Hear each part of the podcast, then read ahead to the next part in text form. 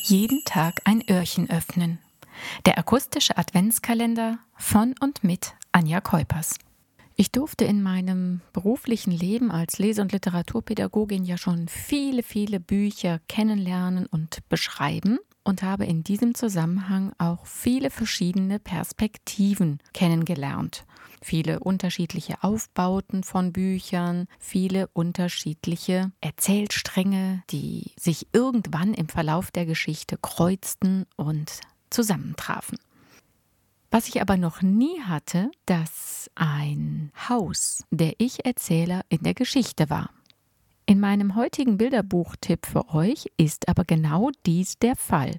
Ein Haus spricht von sich und über seine Erlebnisse im Laufe seines Lebens. Wieder zu Hause nennt sich das Bilderbuch von Colleen Rowan Kosinski, einer amerikanischen Schriftstellerin, mit Illustrationen von Valeria Docampo, einer Argentinierin, erschienen im Mixed Vision Verlag in diesem Jahr. Gebunden 32 Seiten. Colleen Rowan ist bekannt für ihre vielen, vielen Bilderbücher, aber ich bin mir ziemlich sicher, dass sie mit Wieder zu Hause auch zum allerersten Mal ein Haus als Ich-Protagonist gewählt hat.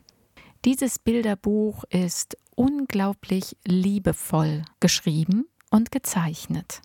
Da heißt es nämlich auch, noch bevor die Geschichte beginnt, mit einem Satz von Henry David Thoreau, das einzige Mittel gegen die Liebe ist, noch mehr zu lieben. Was das mit der Geschichte zu tun hat? Okay, ich verrate es euch. Auf der ersten Seite heißt es, Nachdem der letzte Stein meiner Mauern gesetzt und die letzte Blume in meinem Garten gepflanzt worden war, stand ich für den Einzug meiner Familie bereit. Meine Wände zitterten erwartungsvoll. Bald schon erfreute ich mich am Tapsen winziger Babyfüße auf meinen Dielen. Ich geriet in Verzückung bei dem köstlichen Duft von frisch gebackenem Brot in meiner Küche. Es ist rot, hat klappbare Fensterläden, eine überdachte Terrasse und steht jenseits einer großen Stadt auf einer grünen Wiese mit einem großen Baum. Die Rede ist eben von unserem Protagonisten, von diesem neuen Wohnhaus einer fünfköpfigen Familie mit Katze und Hund, die eben in dieses Haus jetzt einziehen. Deshalb zittert das Haus so erwartungsvoll. Das Haus schildert dann auf den kommenden Seiten die schöne Zeit, die es mit den Menschen verbracht hat. Die Jahre vergehen und aus den einst tapsigen Babyfüßen auf den Holzdielen sind längst Stampfgeräusche Jugendlicher geworden. Und dann, so tragisch das alles ist, kommt der Tag, an dem die Familie das Haus verlässt. Sie zieht aus und das Haus steht plötzlich zum Verkauf da. So, jetzt stellen wir uns das mal vor. Im Buch ist da eben ein personalisiertes Haus, ein Haus mit Charakter, ein Haus mit Herz, das sich auf einmal mit, ja, eben nicht Händen und Füßen, aber mit Türen, Fensterläden und Dächern dagegen wehrt, dass potenzielle Interessenten das Haus gar betreten oder womöglich oder schlimmstenfalls sogar kaufen, denn es will partout seine Familie wieder haben. In dem Buch sind dann verschiedene äh, potenzielle Käufer dargestellt, die das Haus betreten wollen, aber das Haus schüttelt sich und rüttelt sich und, und hält Türen und Fenster verschlossen, dass sie noch nicht mal mehr eintreten können. Die Menschen kommen in dieser Geschichte nicht zu Wort.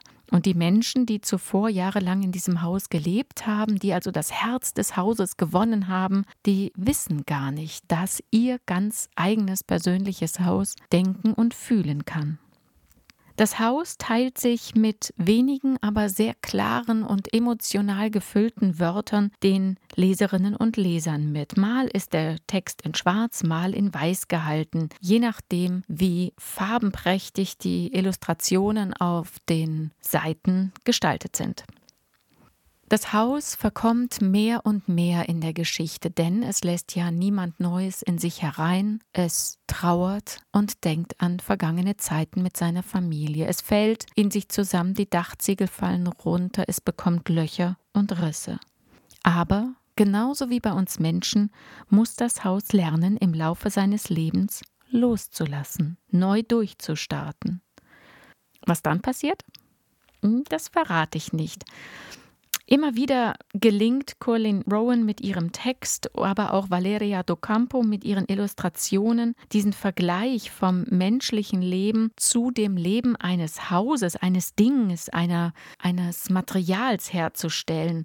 Es gelingt eine wunderbare Personalisierung dieses Hauses mit all seinen Gefühlen, die für die Menschen verborgen bleiben.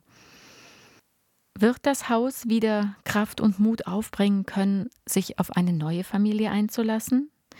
Und welcher Mensch wird es vielleicht am Ende schaffen, das Herz des Hauses zurückzuerobern?